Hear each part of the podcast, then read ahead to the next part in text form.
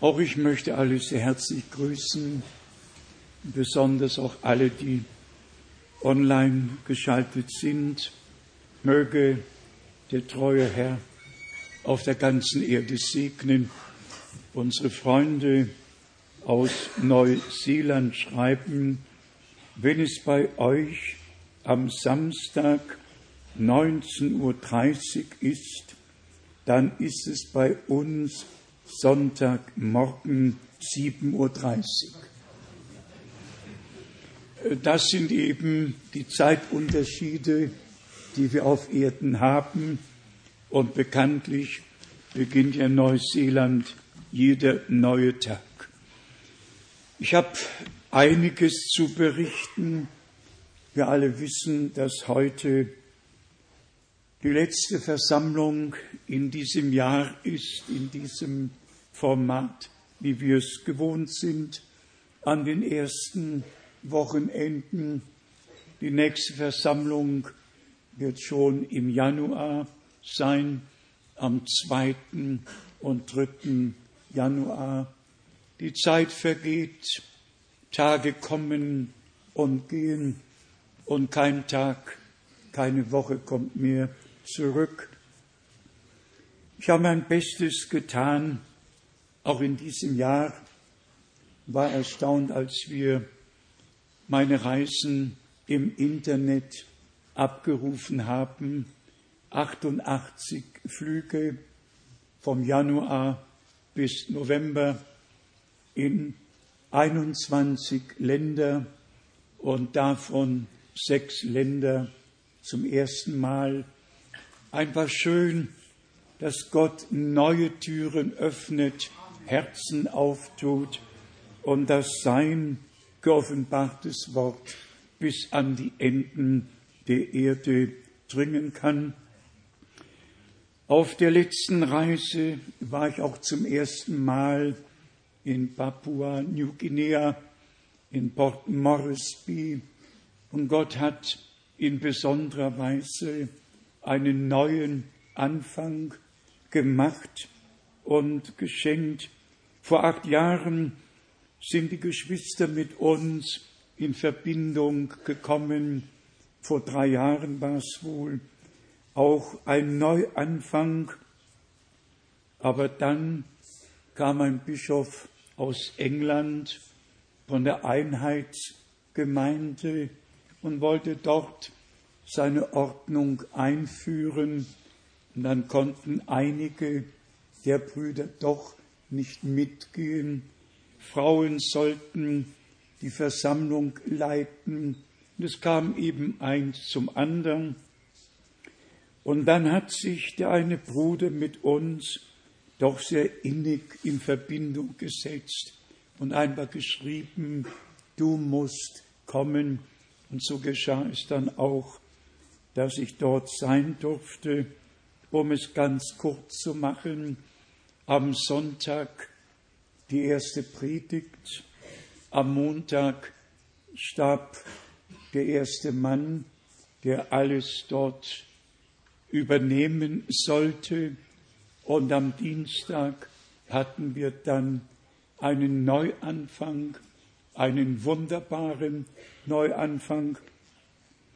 Und der Bruder, der die Leitung dort übernehmen wollte oder musste, stand auf und sagte, Gott hat es so geführt, dass du gekommen und der Bruder gegangen ist, damit wir nach dem Wort ausgerichtet werden und nicht noch einmal in einen neuen Irrtum hineinkommen.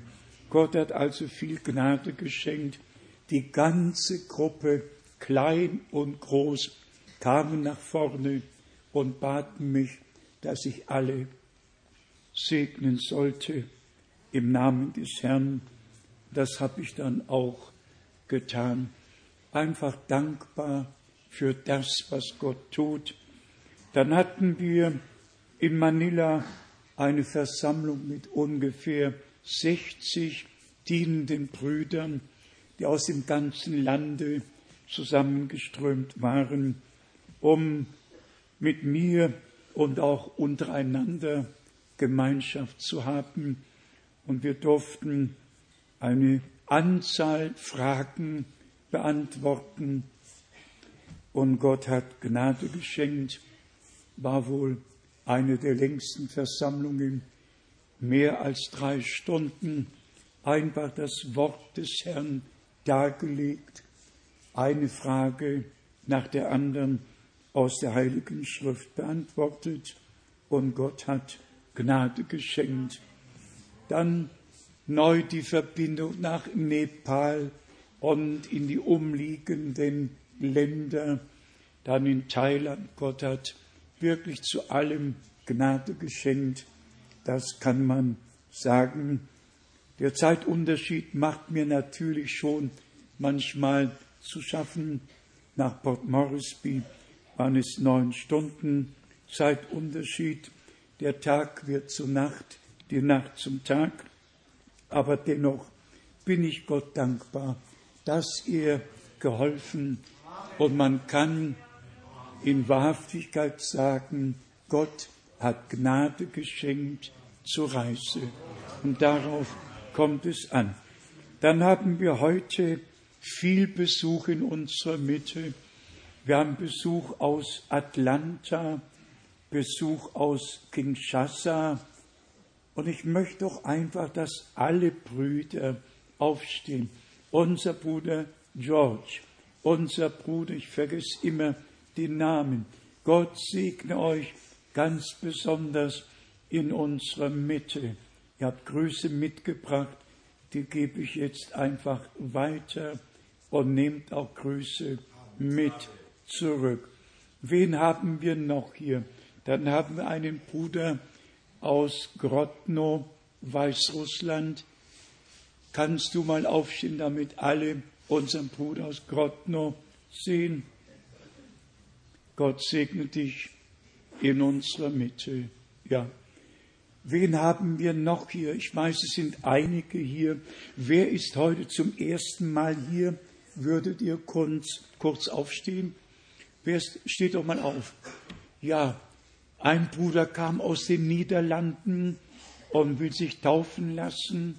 So Gott Gnade schenkt, werden wir morgen die Möglichkeit zur Taufe haben und auch Kindersegnung haben. Herzlich willkommen alle, die zum ersten Mal hier sind. Seid uns herzlich willkommen. Dann haben wir Grüße aus der halben Welt. Ich habe mir einige Namen notiert. Grüße. Ja, und wer ist aus Birmingham hier, aus England? Wo haben wir unsere Geschwister aus Birmingham? Wo seid ihr? Steht doch mal auf. Ja, Gott segne euch in unserer Mitte.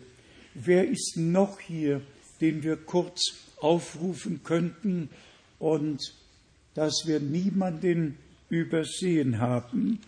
Dann haben wir Grüße aus Kapstadt, aus Johannesburg, aus Nairobi.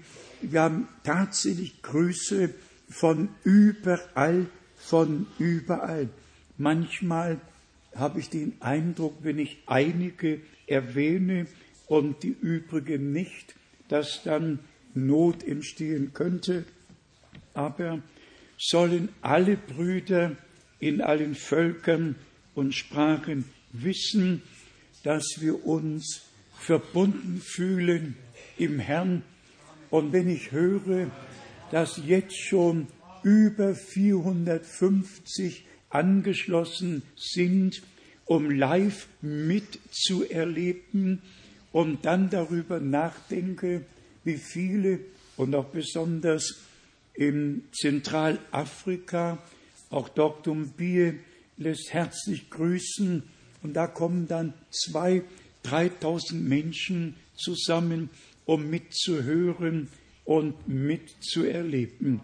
Wir wünschen allen in Ost und West, in Süd und Nord und auf diesem Kontinent von Skandinavien bis nach Palermo und von Bukarest bis nach England und wo immer hin, allen von Herzen Gottes Segen die jetzt angeschlossen sind, die mithören und die mitsehen. Wir leben in einer Zeit, vielleicht noch ganz kurz der Hinweis, der uns als lokale Gemeinde betrifft. Unsere teure Schwester Donder ist gestern heimgegangen und ich muss sagen, meine beiden Besuche in den letzten Stunden, die haben mich sehr, sehr erfreut. Ich habe selten jemand so heimgehen sehen. Einfach schön. Ich kannte Schwester Donder seit 1963 und das sind viele Jahre und sie war eine stille Frau und allen, die sie kennen, ein Segen. Übrigens die Mutti von unserem Bruder Reinhold Donder und die Schwiegermutter von Helmut Frank. Dann haben wir sehr viel zu berichten von dem, was Gott schon getan hat und auch von dem, was gegenwärtig auf Erden geschieht. Wir das kurz streifen, lasst mich die letzte Annonce, die wir in einer deutschen Zeitschrift gegeben haben, vorlesen, damit ihr wisst, dass wir auch darauf Wert legen, dass in Berlin und dass überall gelesen wird, was wir glauben und was wir vortragen.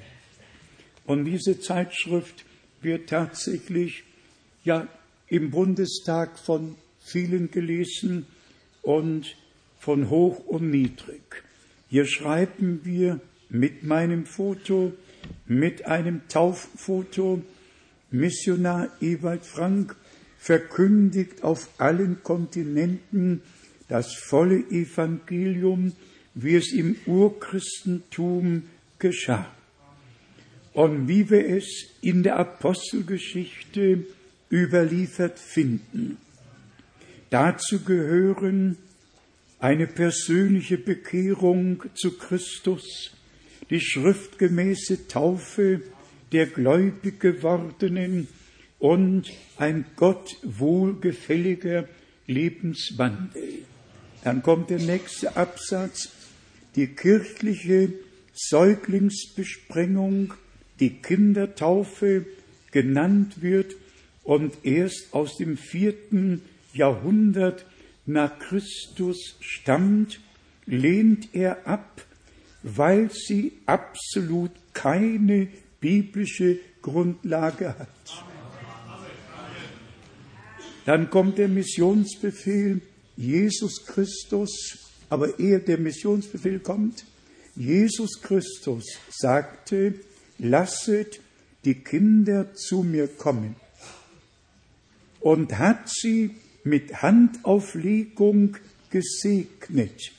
Markus 10, 13 bis 16, aber nicht getauft, nicht besprengt. Und dann der letzte Absatz, die Apostel haben gepredigt und getauft, wie der Herr es befohlen hat. Wer da gläubig geworden ist und sich hat taufen lassen, wird gerettet werden. Dann zum Schluss noch Apostelgeschichte 2, 41, die nun sein Wort annahmen, ließen sich taufen. Wir haben unsere Aufgabe erfüllt und wir alle wissen genau, dass die letzte göttliche Botschaft zweierlei Bestimmung hat. Einmal zum Zeugnis und zum zweiten Mal zur Herausrufung der wahrhaft Gläubigen in dieser Zeit. Die einen werden ohne Entschuldigung sein und die anderen werden den Ruf gehört haben, herauskommen und sich zubereiten lassen auf den glorreichen Tag unseres geliebten Herrn und Heilandes. Dann haben wir was Israel betrifft, ja alle begriffen, was vor sich geht. Wir haben auch verstanden, was in, in Europa vor sich geht. Ab 1. Dezember weht die Europaflagge in allen 27 Parlamenten. 7000 sind beschäftigt im Europaparlament. Man kann alles nachsehen, nachlesen. Und das Allerneueste ist ja, unser Präsident ist heute im Vatikan und es sickerte durch, die Welt ruft nach einer glaubwürdigen Weltautorität. Und das Zweite ist, Russland hat bekannt gegeben, die vollen diplomatischen Beziehungen nach 92 Jahren mit dem Vatikan wieder aufzunehmen. Alles läuft, alles nimmt seinen Lauf in unserer Zeit. Und ich sage es einfach aus Überzeugung aufgrund der Heiligen Schrift. Das Ende aller Dinge steht nahe bevor. Und gerade in dem, gerade dem Zusammenhang steht ja geschrieben, seid nüchtern, nüchtern bleiben, alles sehen, alles einordnen und trotzdem nüchtern bleiben. Lasst mich zu der jetzigen Entwicklung nur zwei Verse aus dem Propheten Daniel lesen, um euch zu zeigen, dass zu der Zeit, wo das vierte Weltreich entsteht, Gott der Herr sein Königtum auf Erden aufrichten wird. Lesen wir aus dem Propheten Daniel, aus dem siebenten Kapitel, Vers 23. Daniel 7, Vers 23. Er gab mir also folgende Auskunft. Das vierte Tier bedeutet ein viertes Reich, das auf Erden sein wird, verschieden von allen anderen Reichen. Es wird die ganze Erde verschlingen und sie zertreten und zermalmen. Ja, und dann steht in Vers 27 geschrieben, alsdann wird das Königtum und die Herrschaft und die Macht über alle Reiche unter dem ganzen Himmel dem Volke der Heiligen des Höchsten verliehen werden. Sein Reich, sein Reich wird von ewiger Dauer sein und alle anderen Mächte werden ihm dienen und untertan sein. Ich habe einen Blick in die Geschichte getan und hier wird das römische Reich in der Geschichte geschildert. Hier wird 800 die Krönung Karls des Großen beschrieben, alles wird beschrieben und hört mal, welch ein, welch ein, ja, wie kann man es ausdrücken, welch eine Bedeutung für sie damals schon das römische Reich hatte. Ich lese aus der Geschichte. Aber das römische Reich bleibt, solange Gott will. Gott hat ihm gesetzt sein Maß und Zeit. Der geb es wert so groß und weit, dass ihm sei untertan all Erd, wie Recht es und Gesetz bewährt. An Rom genauer an der Doktrin vom heiligen römischen Reich deutscher Nation schien nichts mehr zu rütteln zu sein. Es gibt hier ein, ein, noch einen Vers, den ich vorlesen möchte. Kaiserliche Siegel und Urkunden bündelten das Prinzip in einem ehrwürdigen gemeinsamen Hexameter. Roma caput mundi. Regit orbis frena rotundi. Zu Deutsch Rom das Haupt der Welt hält den Erdkreis und des Erdkreises Zügel in Händen. Bis weit über das Mittelalter hinaus. Ja, man kann hier weiterlesen. Rom hält die Zügel der Welt in der Hand. Was soll man zu allem sagen? Das letzte Reich entsteht und Gott ruft heraus und ehrlich gesagt, wenn das Königreich unseres Herrn auf Erden ausgerufen wird und anfangen wird zu der Zeit, wo das vierte Weltreich die ganze Erde unter ihre Füße tritt. Wie nah ist dann die Entrückung. Und wir gehen davon aus, biblisch, wir werden es vielleicht noch einmal veröffentlichen, wie wir die Endzeit biblisch dargestellt haben. Dreieinhalb Jahre für den Dienst der beiden Propheten, dreieinhalb Jahre für die große Verfolgungs- und Drangsalzzeit. Also nach der Entrückung noch sieben Jahre. Und dann wird die Königsherrschaft ausgerufen, wie wir eventuell in anderen Bibelstellen noch nachlesen können. Meinetwegen aus Offenbarung, dem elften Kapitel, hier haben wir es in Vers 17 geschrieben, Offenbarung, elftes Kapitel, in Vers 17 steht geschrieben, dass zu der Zeit, Offenbarung 11, Vers 17, mit den Worten der Lobpreis im Himmel und dann mit den Worten, wir danken dir, Herr, allmächtiger Gott, der du, der da ist und der da war, dass du deine große Macht an dich genommen und die Königsherrschaft angetreten hast.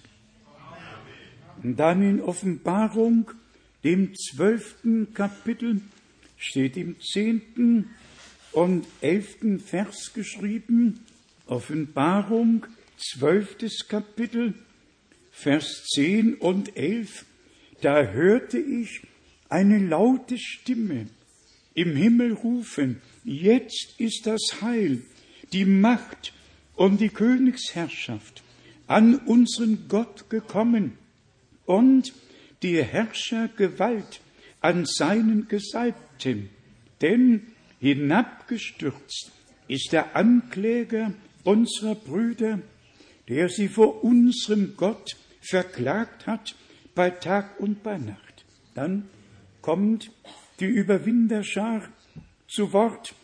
Diese haben ihn um des Blutes des Lammes und um des Wortes ihres Zeugnisses willen überwunden und haben ihr Leben nicht geliebt bis in den Tod.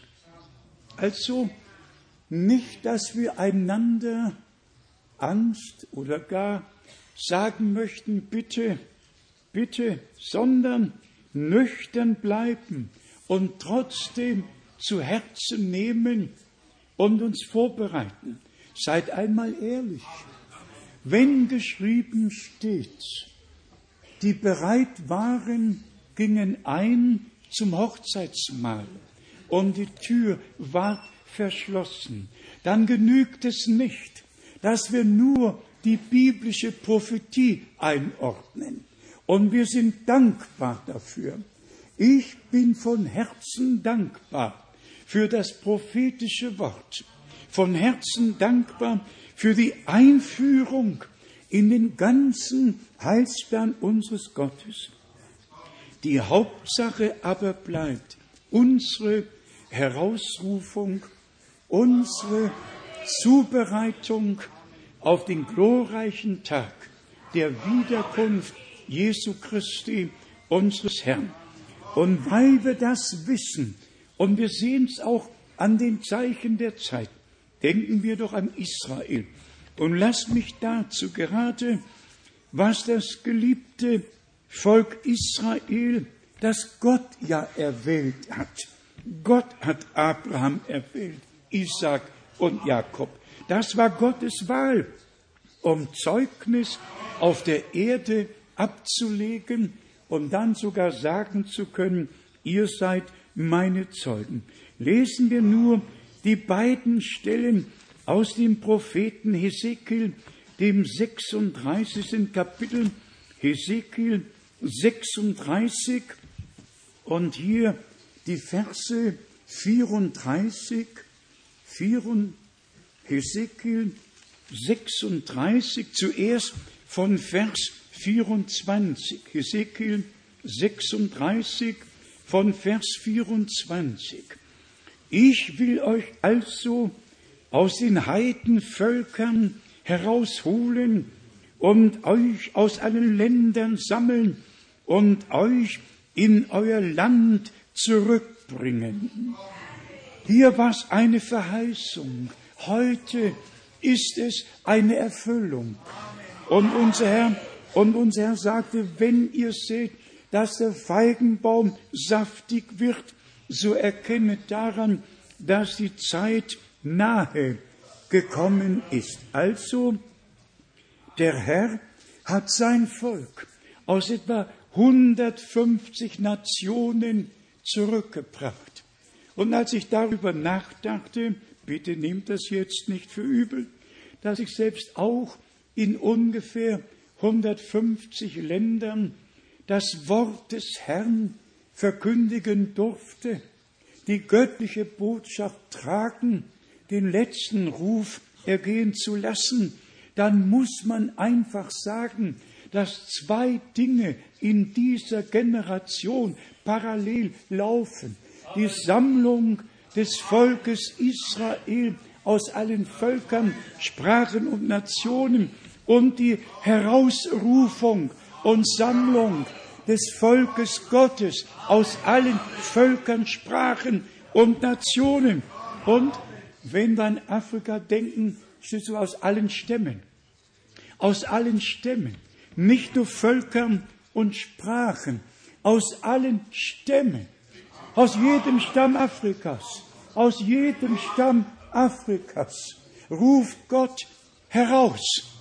Deshalb haben wir darauf acht zu geben, nicht nur die Sammlung Israels, nicht nur die Staatsgründung 1948, sondern 1946 hat Gott ihr einen Auftrag gegeben am 7. Mai und hat Bruder Brenhem mit der Botschaft gesandt, die dem zweiten Kommen Christi vorausgehen soll. Und er sagte tatsächlich, an demselben Tage, als es dort Abend wurde, erschien der Engel des Herrn mir und gab mir den Auftrag. Gott tut beides in dieser Zeit. Er sammelt sein Volk und er vollendet seine Gemeinde, damit die Worte aus Apostelgeschichte 15 und Römer 11 ihre Erfüllung finden, dass der Herr zunächst ein Volk aus den Nationen für seinen Namen herausruft und dann ganz Israel gerettet werden wird. Was mich noch sehr bewegt ist, Hesekiel 48, wir kommen später vielleicht noch einmal darauf zurück, aber von Hesekiel 47 und 48 können wir entnehmen, dass dann, wenn alles geschehen ist, sogar jeder Stamm auf seinem bestimmten Gebiet sein wird. Die göttliche Ordnung wird wieder da sein. Und so wie die göttliche Ordnung mit dem Volke Israel im natürlichen Lande sein wird, so muss die göttliche Ordnung in der herausgerufenen Gemeinde sein. Gott bringt alles wieder in den ursprünglichen Stand zurück. Und ihr könnt es selber nachlesen, in Hesekiel 48 haben wir die zwölf Namen der zwölf Stämme Israels an der Stadt. Hier könnt ihr es nachlesen vom, ja, von Vers 30 in Hesekiel 30, äh, in Hesekiel 48 von Vers 30. Da werden all die Namen aufgezählt und wenn wir damit zur Offenbarung 21, Vers 12 gehen, dann haben wir die gleichen Namen in dem neuen Jerusalem geschrieben. Offenbarung 21, Vers 12. Hier nachzulesen, Offenbarung 21, Vers 12 von der heiligen Stadt Jerusalem. Sie hatte eine große, hohe Mauer mit zwölf Toren darin und auf den Toren zwölf Engel und Namen waren daran geschrieben, nämlich die Namen der zwölf Stämme der Israeliten. Es läuft einfach beides parallel. Und Gott bringt die göttliche Ordnung wieder zurück, so dass alles dahin kommt, wohin es gehört. Nun einige Gedanken über die heilsgeschichtliche Einordnung am Anfang des Neuen Testaments und auch jetzt am Ende der neutestamentlichen Gemeinde. Lasst mich dazu nur einige Verse aus dem Matthäusevangelium lesen, um uns zu zeigen, wie am Anfang alles biblisch geordnet wurde und, und die Hauptsache, wenn wir im Neuen Testament lesen, dass wir auf das prophetische Wort achten sollten. Was hatten unsere Brüder am Anfang des Neuen Testaments? Sie hatten das prophetische Wort und sie haben alles biblisch eingeordnet. Lesen wir aus dem Matthäusevangelium, dem neunten Kapitel. Hier haben wir im letzten Vers von unserem Herrn gesagt bekommen, was er getan hat. Matthäus 9, Vers 35. So durchwanderte Jesus alle Städte und Dörfer, indem er in ihren Synagogen lehrte, die Heilsbotschaft vom Reiche Gottes verkündigte und alle Krankheiten und alle Gebrechen heilte. Das ist der Abschluss, der Abschluss dessen, was wir jetzt vor Augen haben. Dann kommt der neue Anfang von Vers 36 in Matthäus 9. Beim Anblick der Volksscharen aber erfasste ihn tiefes Mitleid mit ihnen, denn sie waren abgehetzt und verwahrlost wie Schafe, die keinen Hirten hatten.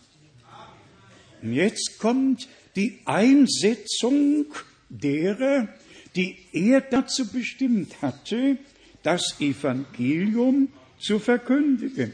Vers 37, da sagte er zu, zu seinen Jüngern, die Ernte ist groß, aber die Zahl der Arbeiter ist klein.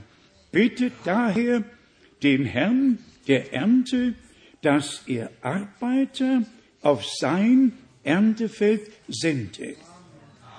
Und dann in Kapitel 10, Vers 1, die Berufung der zwölf Apostel, ihre Befugnis, ihre Ausrüstung, das, was sie für den Dienst nötig hatten. Vers 1 in Matthäus äh, 10. Er rief dann seine zwölf Jünger herbei und verlieh ihnen Macht über die unreinen Geister, so dass sie diese auszutreiben und alle Krankheiten und jedes Gebrechen im Volke heilen konnten, zu heilen vermochten. Dann haben wir den Namen der zwölf Apostel beschrieben. Ja, und dann geht's weiter.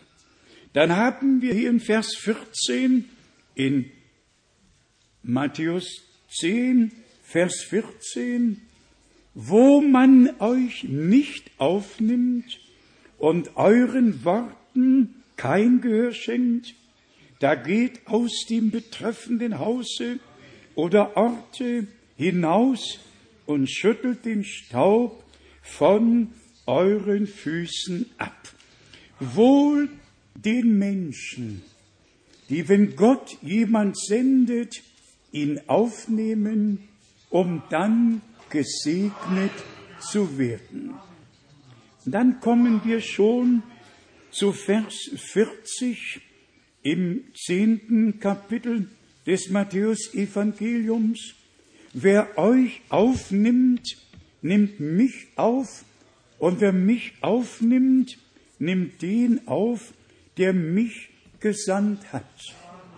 Dann kommt die kräftige Aussage, wer einen Propheten aufnimmt, eben weil er ein Prophet heißt, der wird dafür den Lohn eines Propheten empfangen. Und wer einen Gerechten aufnimmt, eben weil er ein Gerechter heißt, der wird dafür den Lohn eines Gerechten bekommen. Also diejenigen, die einen Boten Gottes aufnehmen, werden den Lohn mit dem Boten Gottes teilen. Und wir alle, die wir in dieser Zeit, und ich sage das mit, mit Betonung, wir folgen nicht einem Menschen, wir verherrlichen nicht einen Menschen, aber wir gehen nicht an dem vorbei, was Gott verheißen hat, nicht an dem vorbei, was Gott in unserer Zeit tut, sondern wir freuen uns darüber und haben direkten Anteil daran. Und dann haben wir im elften Kapitel Matthäus 11, Vers 1, als Jesus nun mit der Unterweisung seiner zwölf Jünger zu Ende gekommen war, zog er von dort weiter, um in ihren Städten zu lehren und zu predigen. Und jetzt kommt die Einordnung, und darum geht es mir eigentlich heute, die Einordnung des Dienstes, den Gott damals gegeben hat, und dann auch den Dienst, den er in unserer Zeit aus Gnaden geschenkt hat. Hier im Matthäusevangelium, dem elften Kapitel, können wir von Vers 9 nachlesen. Aber wozu seid ihr denn hinausgezogen? Wolltet ihr einen Propheten sehen? Ich sage euch, einen Mann, der noch mehr ist als ein Prophet. Und jetzt kommt die Begründung. Denn dieser ist es, auf den sich das Schriftwort bezieht. Siehe, ich sende meinen Boten vor dir her, der dir den Weg vor dir her bahnen soll. Also ein verheißener Prophet, mehr als die Propheten waren.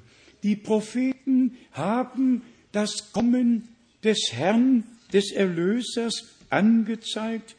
Johannes konnte sagen, sehet, das ist Gottes Lamm, welches der Weltsünde hinwegträgt. Und wer es genau wissen möchte, kann es nachlesen.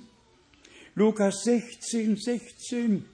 Das Gesetz und die Propheten waren bis auf Johannes und von da an ist das Reich Gottes verkündigt worden. So steht es hier auch in Vers 13 in Matthäus 11.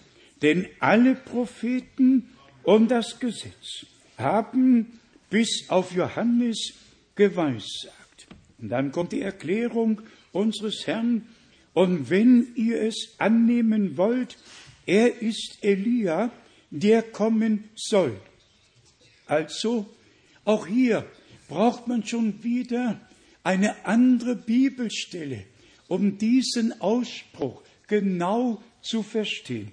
Und das ist heute eigentlich mein Herzensanliegen, um uns aus der Heiligen Schrift die göttliche Beweisführung des prophetischen Wortes vor Augen zu führen, damit wir alles recht einordnen können.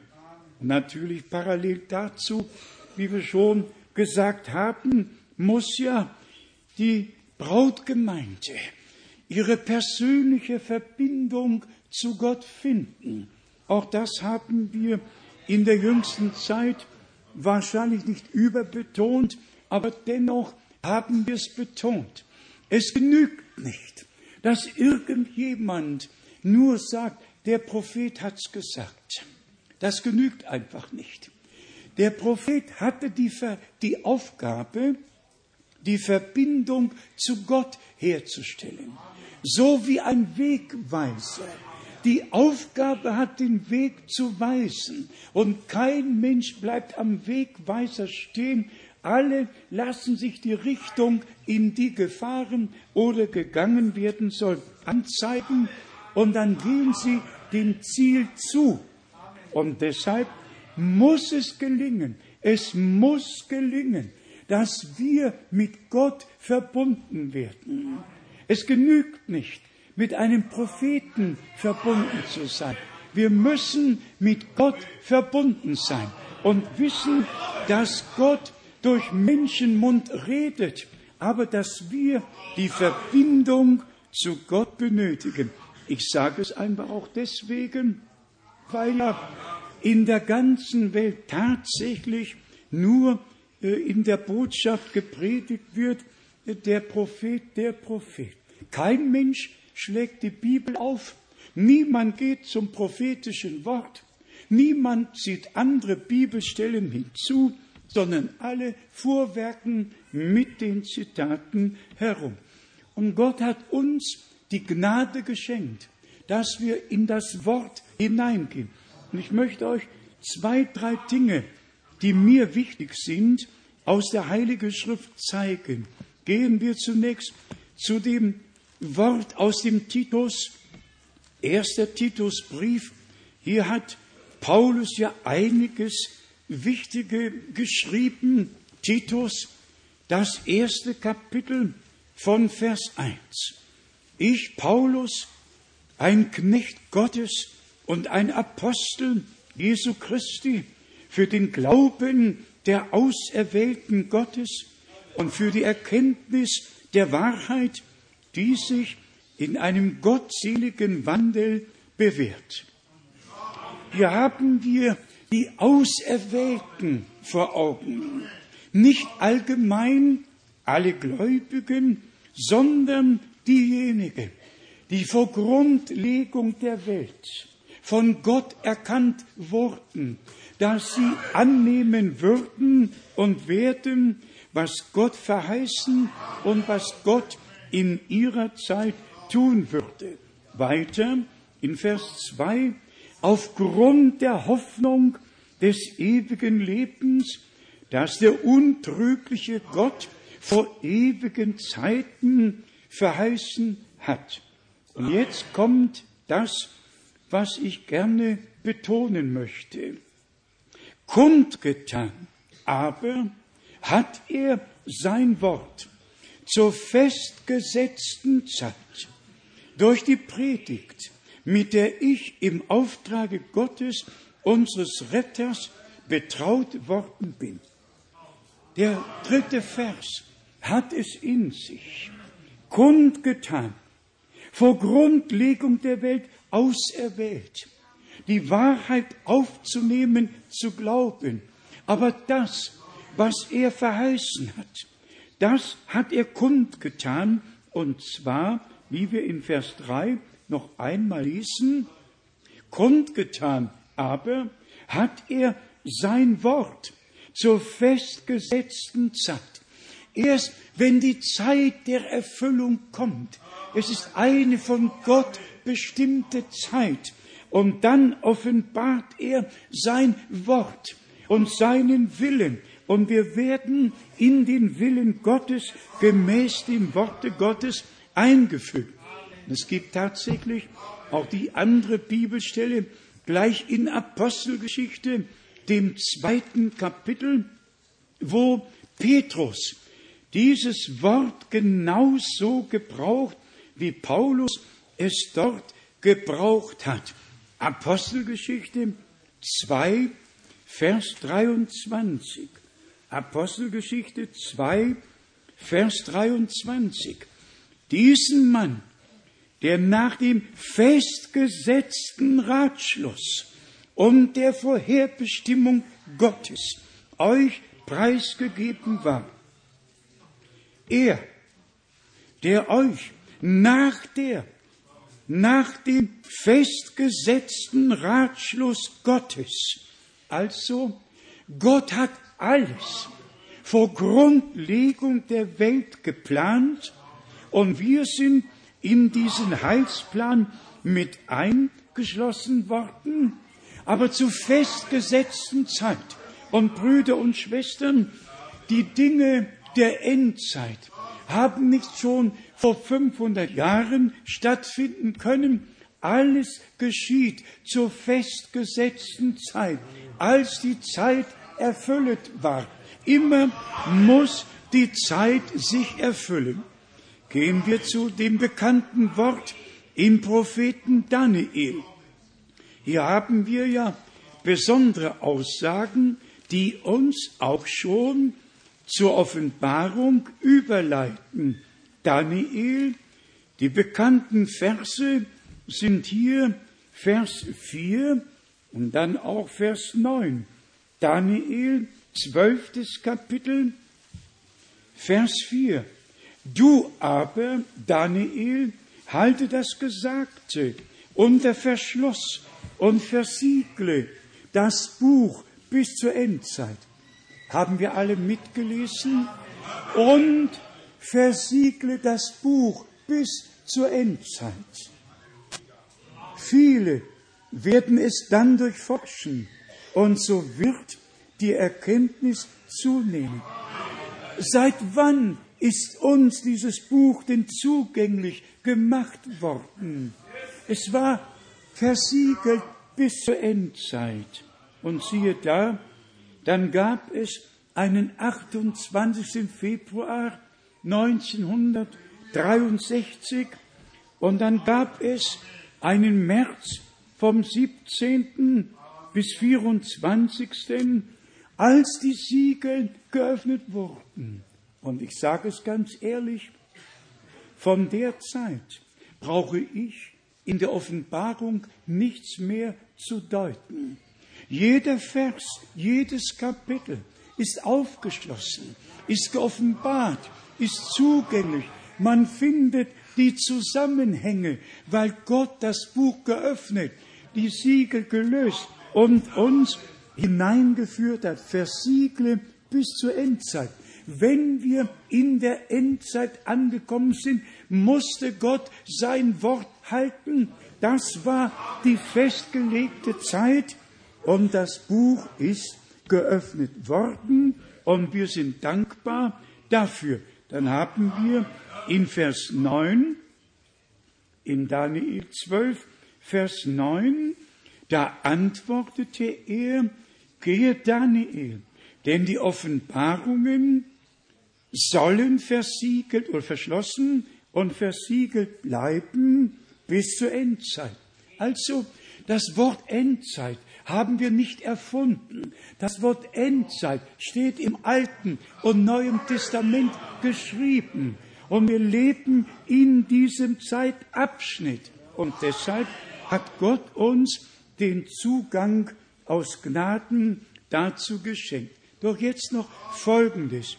Lesen wir aus dem Daniel, dem zwölften Kapitel, noch den siebenten Vers. Daniel 12, Vers 7. Ich bitte alle Brüder weltweit mitzulesen und die Bibel aufzuschlagen und zu respektieren, was Gott uns hier zu sagen hat. Daniel, zwölftes Kapitel, und hier lesen wir Vers 7. Da hörte ich den in Linnen gekleideten Mann, der über den Fluten des Stromes stand.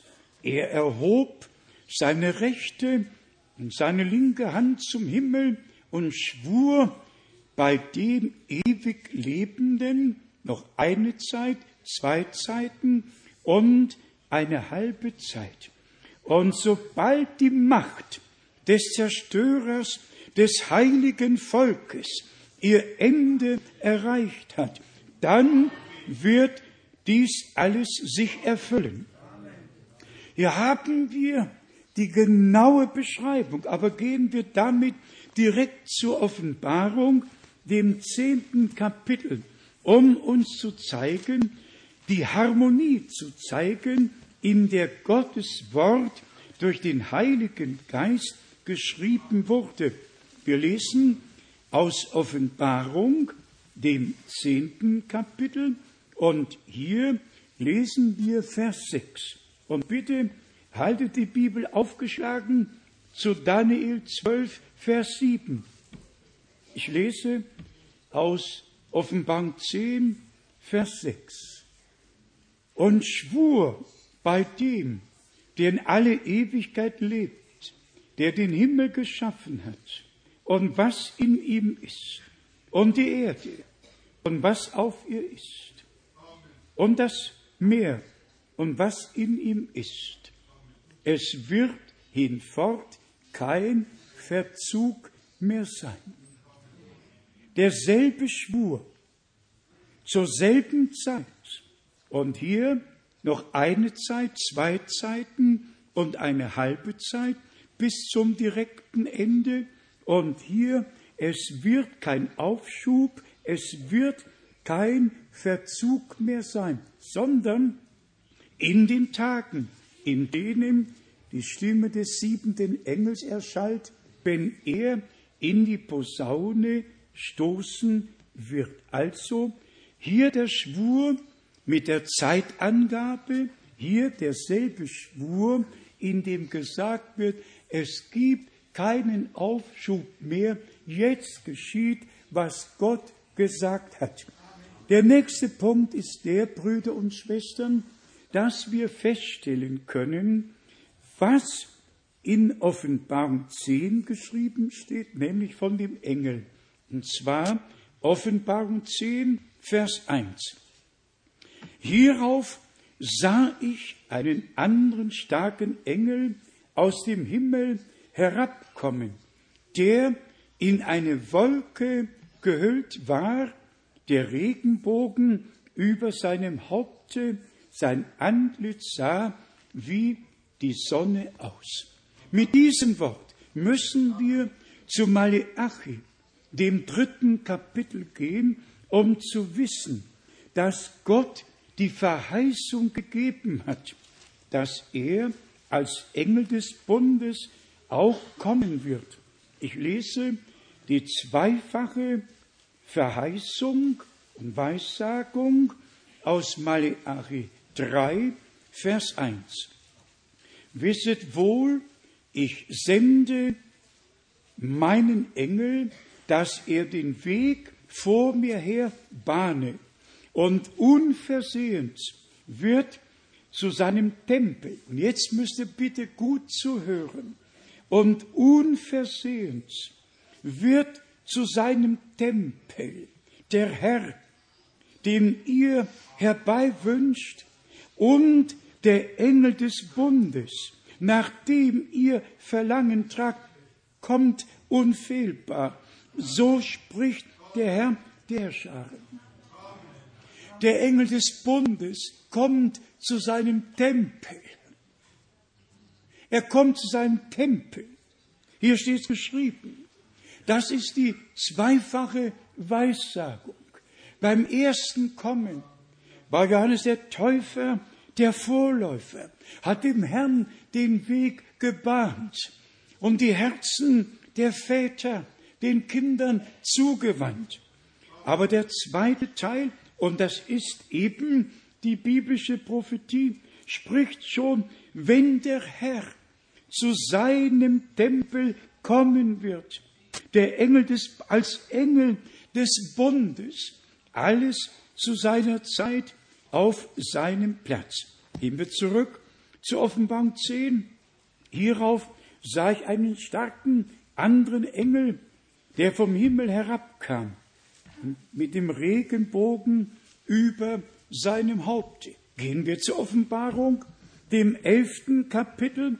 Hier steht in Vers 1 geschrieben, man gab mir dann ein Rohr, das einem Stabe glich, und gebot mir, mache dich auf und miss den Tempel Gottes, nebst dem, nebst dem Brandopferaltar und den dort Anbetenden. Wir können uns hier vertiefen, aber ich frage ehrlich und aufrichtig, sind wir an Belehrung interessiert? Ich muss es machen. Ich muss die biblische Prophetie biblisch einordnen. Das ist mein Auftrag. Aber genauso, genauso möchte ich doch miterleben, dass wir nicht nur Unterricht bekommen, nicht nur lehrmäßig in die Einzelheiten eingeführt werden, sondern begreifen, wozu das prophetische Wort gegeben wurde. Doch nicht, dass es gedeutet wird, sondern dass es dahin getan wird, wo es hingehört und dass man die Erfüllung dann auch sieht. Ihr könnt zu Zacharia, dem 14. Kapitel gehen, wo der Tempel genauso wie im Propheten Hesekiel gemessen wird. Zacharia, 14. Kapitel. Und hier haben wir die Beschreibung des Tempels und das, was zu der Zeit geschehen wird. Sacharja 14, eigentlich schon von Vers 1. Und dann haben wir die Beschreibung, dass unser Herr zu der Zeit mit den Füßen auf den Ölberg treten wird. Von Vers 1 bis 5. Und dann haben wir von Vers 14 die Beschreibung, dass Gott mit allen abrechnen wird, die gegen Jerusalem zu Felde gezogen sind.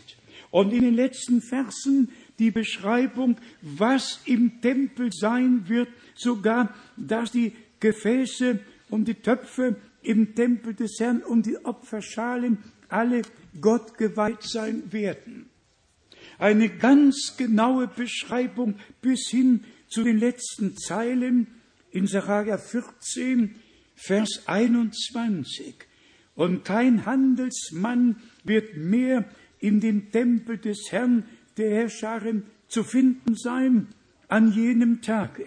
Und dann kommen wir zu Vers 6 und 7 in Sacharja 14, wo geschrieben steht, an jenem Tage aber, da wird keine Kälte und kein Frost und Eis sein, es wird ein einziger Tag sein.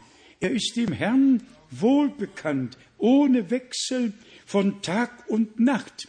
Und zur Abendzeit wird es Licht sein. Dann kommt die Beschreibung.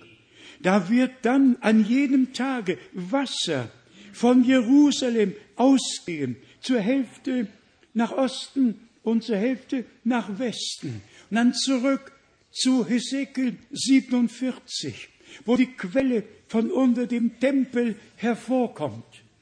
72 Mal hat Bruder Brenhem Sacharja 14 erwähnt. Und eine seiner Lieblingschorusse war, es wird Licht sein zur Abendzeit. Und wie herzlich hat er gesungen. We shall walk in this light, such a beautiful light. Wir wandeln in diesem Licht, solch ein herrliches Licht. Und wir alle sind dankbar, dass Gott am Tage des Heils, am Abend des Tages des Heils, jede Mitternachtsstunde hereinbricht, Licht aus Gnaden geschenkt hat. Und man kann sagen, die in Finsternis wohnten, haben ein helles Licht gesehen. Aber das hebt Sacharja 14 nicht auf, sondern bestätigt nur, dass ein prophetisches Wort eine zweifache Erfüllung haben kann. Dies ist unser Tag. Dies ist unsere Abendzeit. Gott hat uns Licht geschenkt und Gott wird an dem Tage genauso erfüllen, was er hier gesagt hat. Lesen wir noch aus dem Petrusbrief, um uns äh, noch einmal zu zeigen, wie wichtig für mich, für mich das prophetische Wort ist. Und daran wird kein Mensch etwas ändern. Hier steht es im zweiten Petrus im ersten Kapitel geschrieben. Zweiter Petrus, erstes Kapitel. Man kann dann von Vers 3 lesen, ehe wir dann zu Vers 16 kommen, um uns zu zeigen, dass es nicht nur um das prophetische Wort, um die prophetischen Ereignisse geht, sondern darum, dass auch wir unsere Zubereitung aus Gnaden erleben.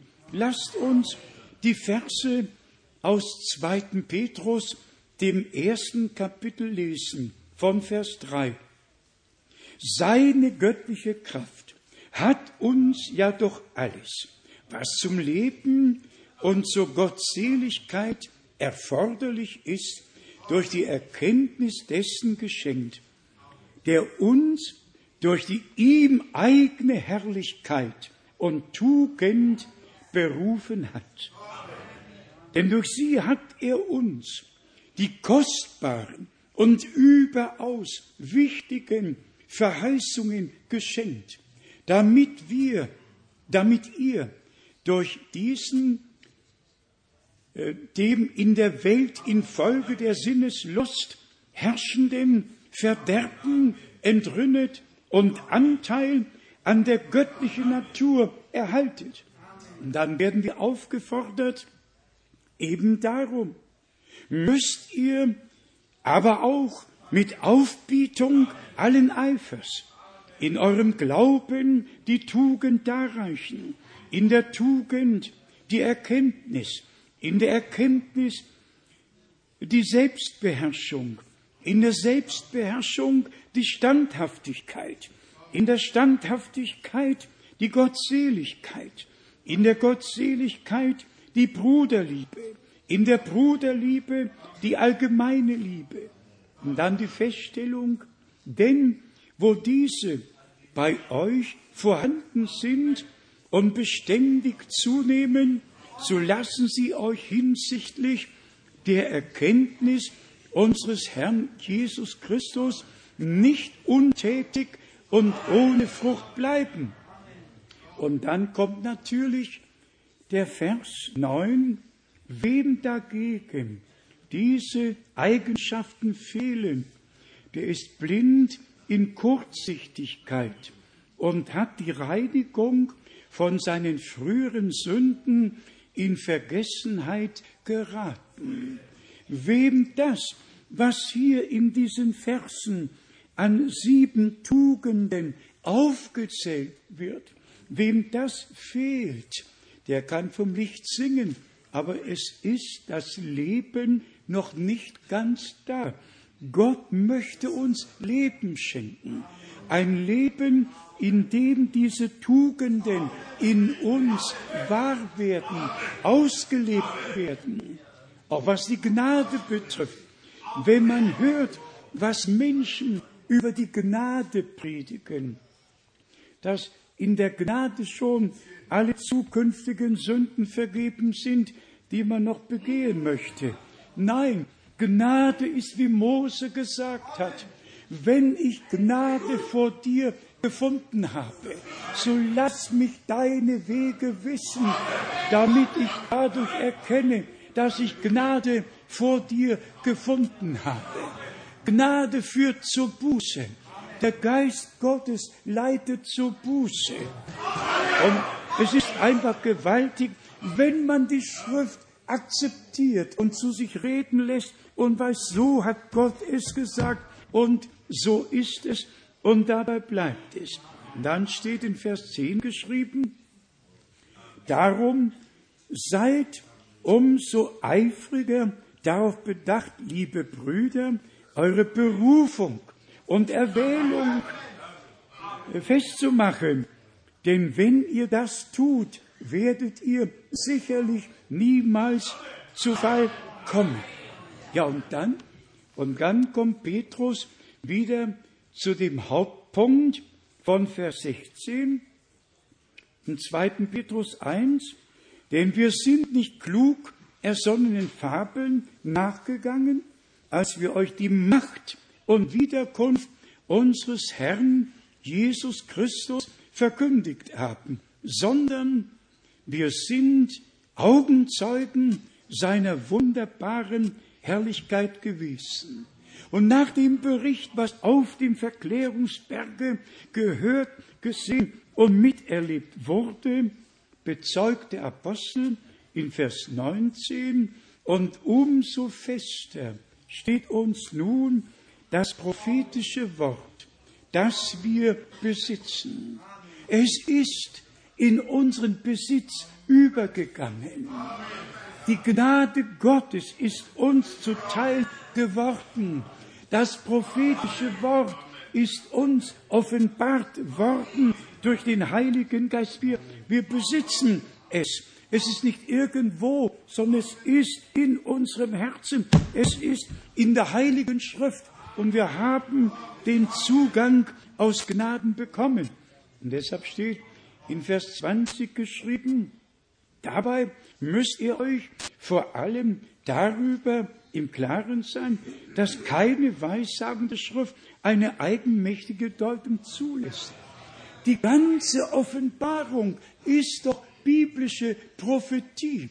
Und das, was wir im, im Daniel gelesen haben oder im Zacharia oder im Hesekiel, ist doch alles biblische Prophetie, die nicht gedeutet werden darf, sondern in dem bestimmten Zusammenhang aufgezeigt werden muss, damit wir den Heilsplan göttlich geordnet vor uns haben.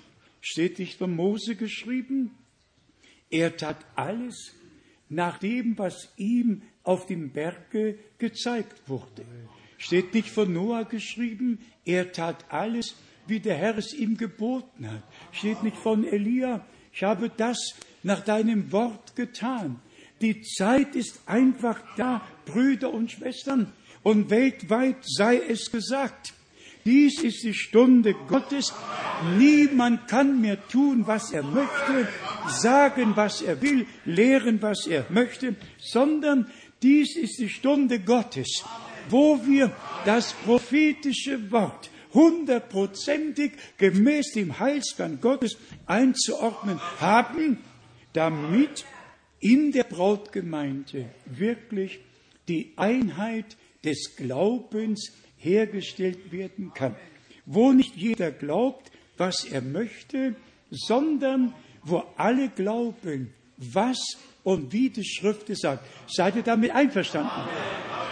Wo alle glauben, wie die Schrift es sagt, wo sie es sagt, wo sie es einordnet, wie wir auch mit dem Schwur gesehen haben ob im Daniel, ob in der Offenbarung oder mit dem Tempel, ob in Zacharia, ob im Hesekiel, wo immer auch oder in, Offenbar in der Offenbarung. Es muss einfach auf einen Nenner gebracht werden. Es gibt keinen Widerspruch in der Heiligen Schrift. Es muss nur, wie eben auch schon gesagt, biblisch geordnet werden. Und dann haben wir hier, besonders im zweiten Petrus, im ersten Kapitel, noch einmal die Betonung auf Vers 19 zu legen. Und umso fester steht uns nun das prophetische Wort, das wir besitzen. Warum gehen wir zum prophetischen Wort? Warum?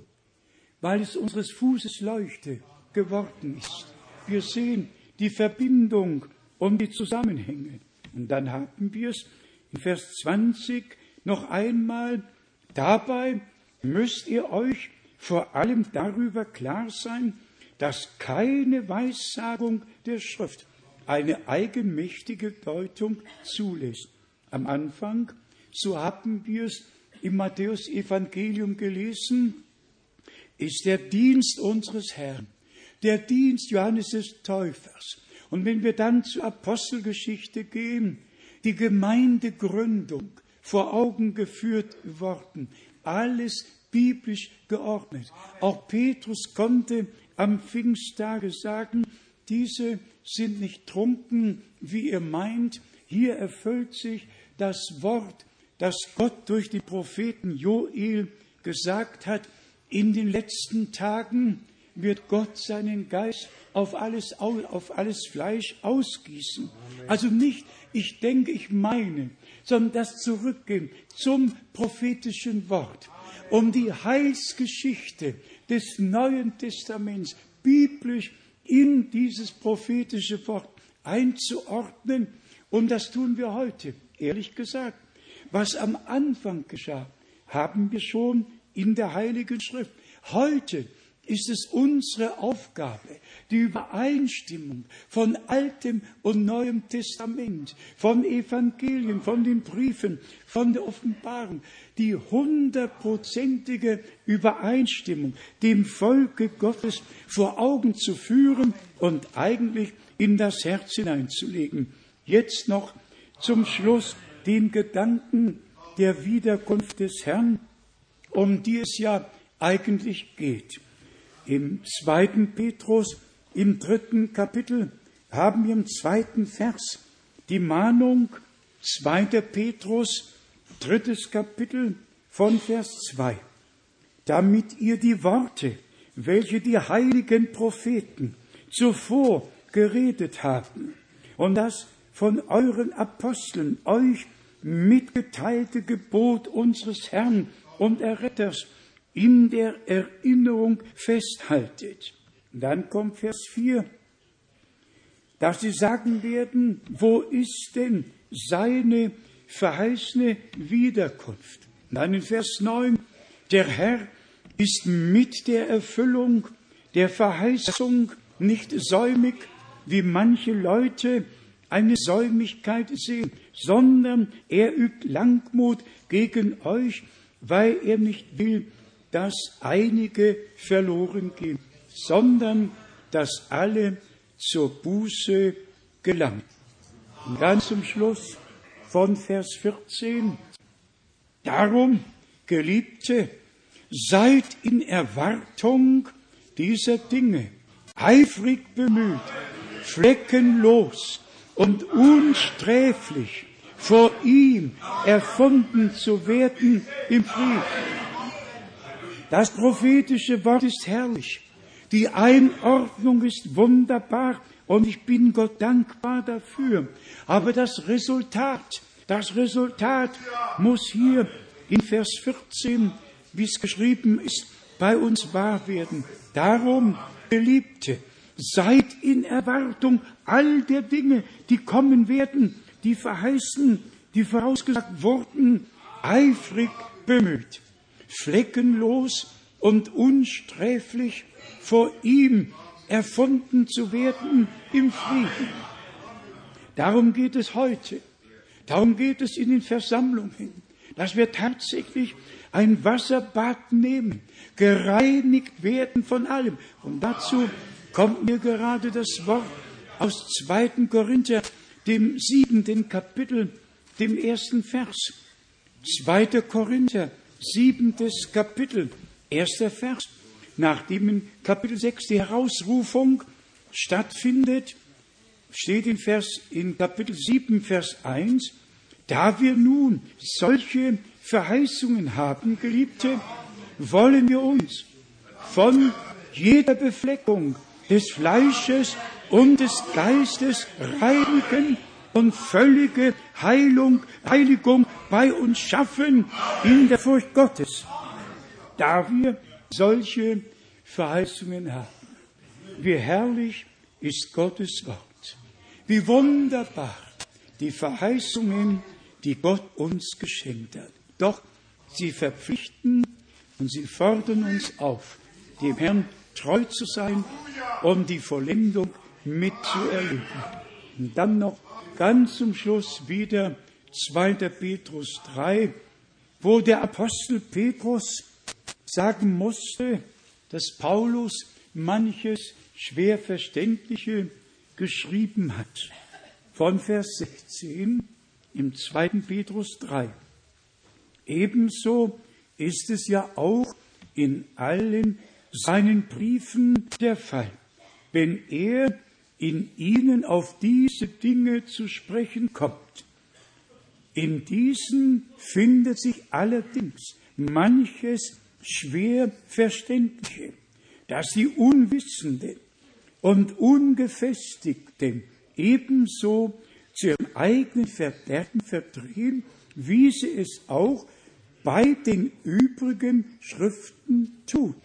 Also, es ist schwer Verständliches.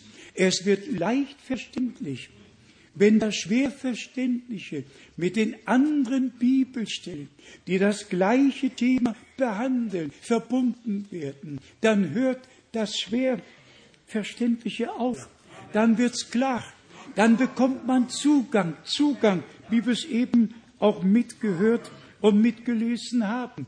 Ob in Offenbarung 10, ob in Daniel 12, ob in Sacharja 14, ob im, ja, wo immer auch, im Hesekiel 48, wo immer. Es wird leicht verständlich, wenn man die Bibelstellen biblisch nach dem Thema und nach den Ereignissen, die beschrieben werden, einordnet. Dann wird alles verständlich. Und nun nochmal Vers 17 als Mahnung, weil ihr dies nun zum Voraus wisst, Geliebte, so seid auf eurer Hut, dass ihr nicht durch die Verirrung der gewissenlosen Leute mit fortgerissen und aus eurem eigenen festen Glaubensstande hinausgeworfen werdet. Also, man muss schon wissen, wem man äh, Gehör schenkt. Es gibt tatsächlich, es gibt zwei Quellen äh, der Offenbarung oder der Inspiration und wichtig ist, dass wir auf Anhieb feststellen, ob irgendjemand aus der göttlichen Inspiration, nämlich aus der Heiligen Schrift spricht, oder ob er seine eigene Meinung und seine eigene Deutung von sich gibt. Wie er geschrieben steht, durch die Verirrung der gewissenlosen Leute mit fortgerissen und aus eurer eigenen festen Glaubensstande hinausgeworfen werdet. Also bleiben wir im Worte Gottes fest gegründet. Einfach fest gegründet, wie wir es auch heute betrachtet haben. Und dann wird Gott mit uns zu seinem Recht kommen und wir alle werden die innige Verbindung zu ihm bekommen. Was hat euch, meine geliebten Brüder und Schwestern, Gottes Wort zu sagen? Was bedeutet euch die prophetische Belehrung? Was bedeutet euch, dass wir darüber sprechen, was Gott in seinem Heilsplan beschlossen oder darüber, dass er zur festgesetzten Zeit alle Dinge ablaufen lässt, wie er es sich vorgenommen hat. Geht ihr innerlich mit, spricht das Wort Gottes euch an. Habt ihr etwas, habt ihr etwas von der Betrachtung des Wortes? Wird das Wort in euch lebendig? Habt ihr Zugang zum Thron der Gnade.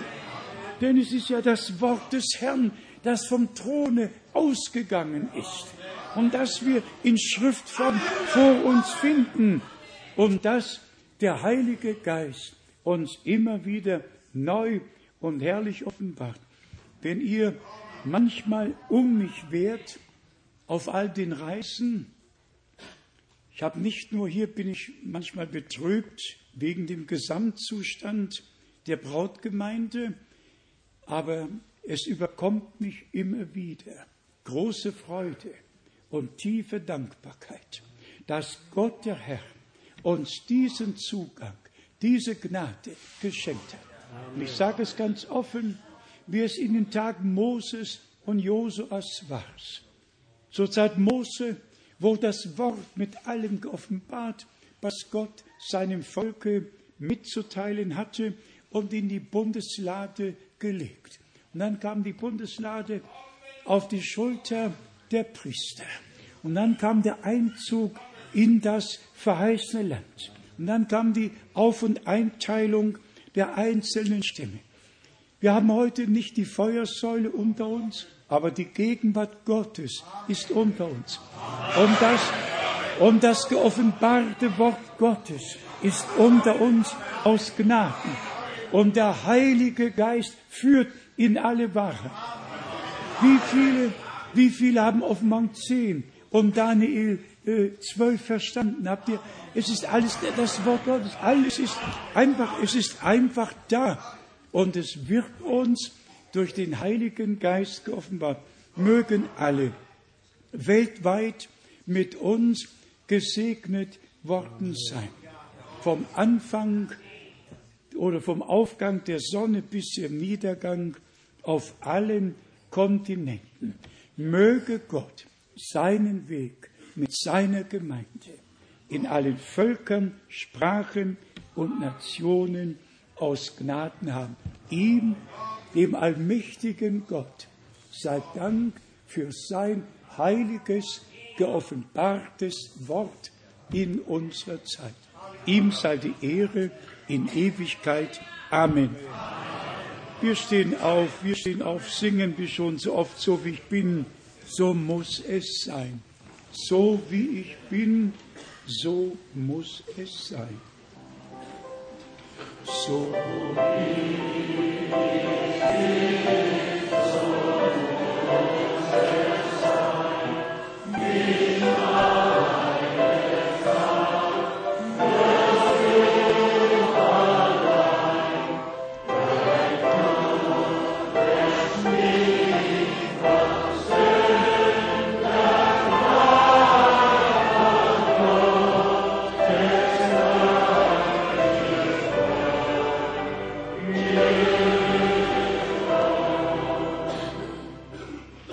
Werden Stille vor dem Angesicht. Vielleicht haben die beiden Schwestern noch ein Lied, das sie singen können zur Ehre des Herrn. Ich möchte heute einfach von Herzen sagen, wer sein Leben Gott weihen möchte, ganz weihen möchte, tut es jetzt. Amen. Alle Jugendlichen, alle, die neu hinzukommen. Wir wollen unser Leben ganz dem Herrn weihen, im Glauben, im Gehorsam, ihm zur Verfügung stehen und durch seinen Heiligen Geist geleitet werden, dass wir wirklich die Herausrufung und die Zubereitung aus Gnaden miterleben dass wir nicht nur das prophetische Wort einordnen können. Ich bin dankbar dafür. Aber wir müssen uns einordnen lassen. Wir müssen unseren Platz im Herrn und in der Gemeinde, im Leibe Jesu Christi finden. Wir müssen unsere Verbindung zu Gott suchen und finden, dass sich die Verkündigung lohnt und ausrichtet in uns allen, ausrichtet, wozu sie gesandt wurde.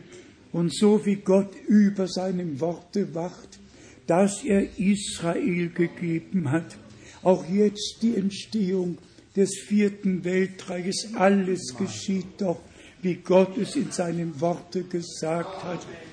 Aber uns kann nur das geschehen, was wir glauben, was Gott uns verheißen hat. Und deshalb muss die Verkündigung mit dem Glauben verbunden werden, dass in uns das offenbar werden kann, was Gott verheißen hat. Wir hören jetzt das Lied und dann werden wir noch miteinander beten.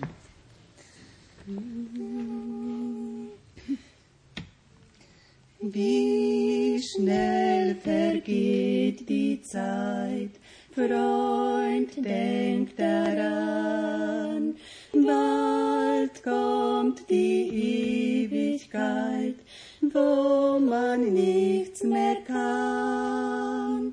Was nützt dir dann die Welt, Reichtum, Ehr und Geld? Dein ganzes Leben ohne Gott ist dann verfehlt. Jesus erruft dich, komm in seine Arme. Jesus erruft dich, komm, oh komm zu ihm.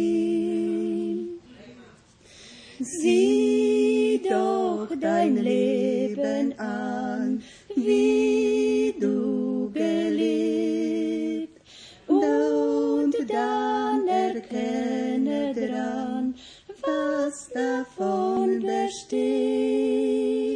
Wenn du nicht Jesus hast, wird dein ganzes Tun einst für die Ewigkeit in Staub und Asche ruhen.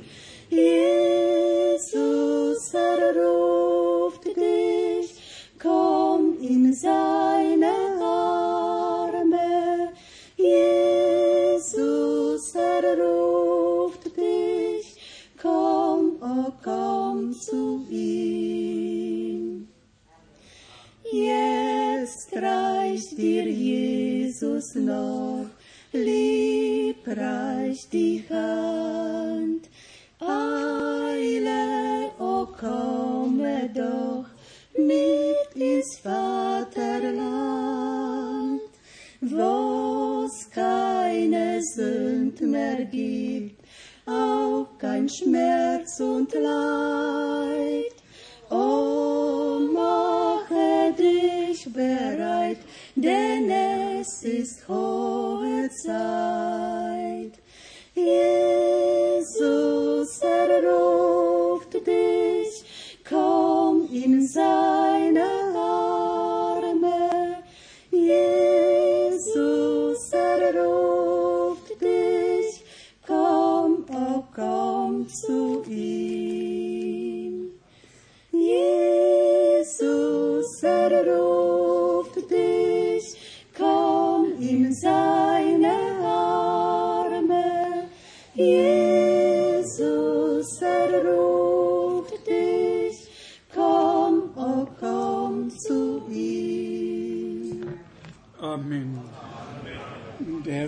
Spricht noch heute, wer zu mir kommt, den werde ich nicht hinausstoßen.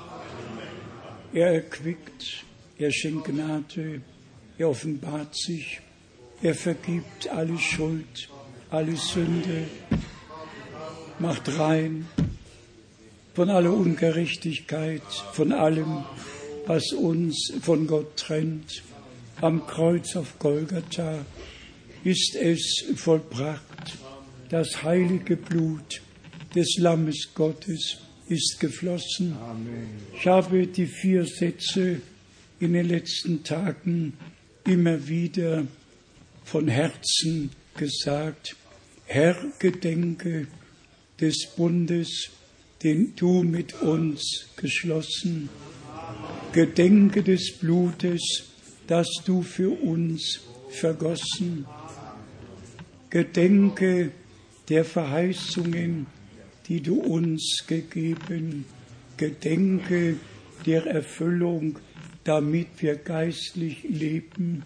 Es ist einfach so, dass Gott ja alles wohl gemacht hat, für alles gesorgt hat. Wir brauchen nur zu glauben und es im Glauben dankbar anzunehmen und Gott tut den Rest. Während wir die Häupter noch einmal beugen, lasst mich fragen, wer in diesem Gebet noch vor den Gnadenthron gebracht werden möchte, wer ist es, Gott segne euch, Gott segne, Gott segne.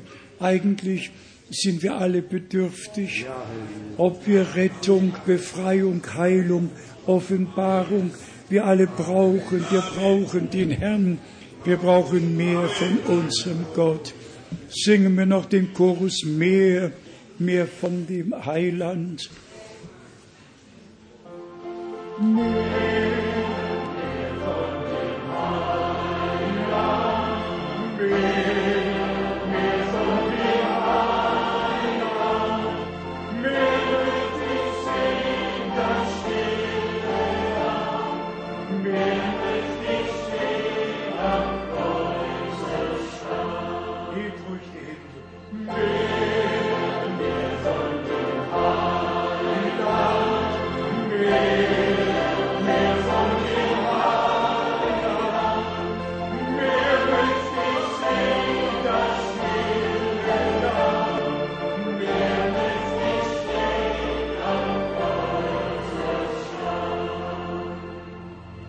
Bruder Schmidt, kommt bitte noch zu uns. Mein Gott, mein Gott. Großer Gott, oh, wir kommen zu dir, dem oh lebendigen Gott. und wahrhaftigen Herr. Oh Gott. Wir danken dir, dass du Männer oh hattest, Gott. Herr, oh Gott. die in dem Haus, in dem du sie aufgestellt hattest, treu Herr. waren dir. Herr. Aber Herr, du bist selbst herabgekommen in dein Haus, Ja, Herr. Herr. Du der Treue und Wahrhaftige, Amen. unser Erlöser und Heiland, Ja, o Herr, unser Heiler und Oh Befreier, Gott. wir danken dir, Gott des Himmels, Oh Gott. dass wir zu dir hintreten dürfen, den Ja, Herr. Lebendigen, Ja, Herr. der allein Wahrhaftigen und Auferstandenen, Oh o Gott. Oh Gott. Zu dir schauen wir, Herr Jesus Christus, und Oh bringen dir alles dar, Herr. Du hast alle die Herzen. Alle die Hände gesehen. Du Oh kennst alle unsere Wünsche und Verlangen, o Gott. Allein Ja, du kannst sie stillen, kannst sie erfüllen. Oh Gott. So bitten wir, Herr, ich bitte dich um Gnade. Gott. Und wir alle bitten um Gnade, erfülle uns mit deinem Oh Geist, dass wir dir die Ehre, den Preis und den Dank darbringen, Ja, denn du bist es würdig hinzunehmen. Lob, Ehre, Preis, Ruhm und Anbetung. Oh. Mein Gott, wir bitten dich, segne uns hier. Segne überall, o Herr, wo Oh, dein Wort gehört wird, Oh, auch in dieser Stunde. Alle, die mit angeschlossen sind und hören, Gott, das Wort, o Herr. Oh Herr. Wir können es sagen, wie Oh, die. Jünger damals. Brannte nicht unser Herz, als er mit uns redete. Du hast mit uns geredet. O Herr, so schenke uns Gnade, dass wir dir Glauben schenken, deinem Worte glauben und wissen, du bist der, der die Herr. Verheißung gegeben hat. Herr. Du erfüllst sie Herr. bis in unseren Tagen, Herr. Oh Gott. Wir sehen Oh. die Tage, in denen wir leben, sind die letzten Tage und alles geht in Erfüllung, oh Alles. Gott. Wir brauchen keine Deutung, Herr. Jesus. Wir sehen nur, dass das, was du beschlossen hast, zu seiner Zeit Schlag auf Schlag in Erfüllung geht. Wir danken dir.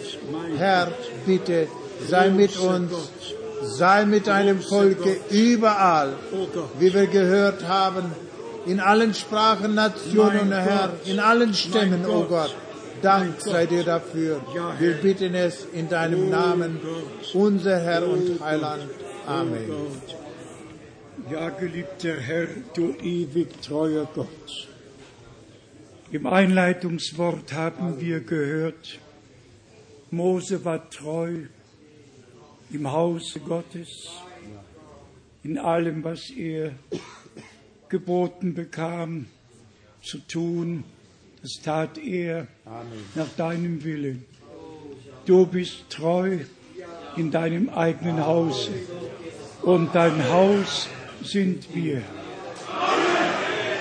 Und geliebter Herr, es kommt mir spontan, dass ich dich darum bitten möchte, lass mich als treuen Knecht erfunden werden, der die Speise zur rechten Zeit austeilt und lass alle, lass alle treu erfunden werden, die vom Tisch des Herrn essen. Geliebter Herr, schenk Gnade und segne, gelobt und gepriesen, gelobt und gepriesen sei dein herrlicher Name. Mose war treu, du bist treu, lass mich treu sein, lass uns treu sein bis ans Ende. Denn wer beharret und treu bleibt bis ans Ende, der wird gekrönt werden. Großer Gott, du bist in unserer Mitte. Wir danken dir dafür. Du redest und du wirkst auf wunderbare Weise. Auch heute ist dein Wort nicht leer zurückgekommen. Es richtet aus, wozu du es sandtest. Du bist treu und wahrhaftig. In all deinem Tun bist du gerecht. Und wir danken dir, wir danken dir, dass du alle Dinge, alle Dinge zur festgesetzten Zeit geschehen lässt. Auch jetzt. Gelobt und gepriesen sei dein Name. Gemeinsam danken wir dir, geliebter Herr, dass du unser Verständnis für die Schrift geöffnet, Zugang zum prophetischen Wort geschenkt hast. Wir danken dir, dass deine Verheißungen an Israel Erfüllung finden. Wir danken dir, dass in deiner Gemeinde Erfüllung finden. Und wir danken dir, dass auch alles, was du vorausgesagt hast, jetzt geschieht. Amen. Und wir erkennen hundertprozentig, dass wir am Ende der Endzeit angekommen sind. Dass wir den letzten Ruf, die letzte Botschaft hören, herauskommen, uns reinigen und heiligen lassen und zubereiten auf den glorreichen Tag deiner herrlichen Wiederkunft. Dir, dem großen Gott, der sich uns persönlich geoffenbart hat in Jesus Christus, unserem Herrn. Denn ehe Abraham ward, bist du unser geliebter Herr. Du wandeltest im Garten Eden. Du sprachst mit den Propheten. Du besuchtest Abraham. Und du bist zu uns gekommen und hast uns erlöst. Gemeinsam danken wir dir für die Erlösung durch dein heiliges Blut. Wir danken dir für die Vergebung aller Sünden. Wir danken dir, dass du uns gerechtfertigt hast durch den Glauben an das vollbrachte Erlösungswerk am Kreuz auf Golgatha. Geliebter Herr, vollende du deine Gemeinde auf deine nahe Wiederkunft. Und wir rufen aus, Maranatha, komme, komme bald, Herr Jesus, komme bald, Herr Jesus. Halleluja, Halleluja, Halleluja. Und alles Volk sage Halleluja. Und alles Volk sage Amen. Halleluja. Singen wir noch Amen, Halleluja. Du bist das A und O. Amen. Amen.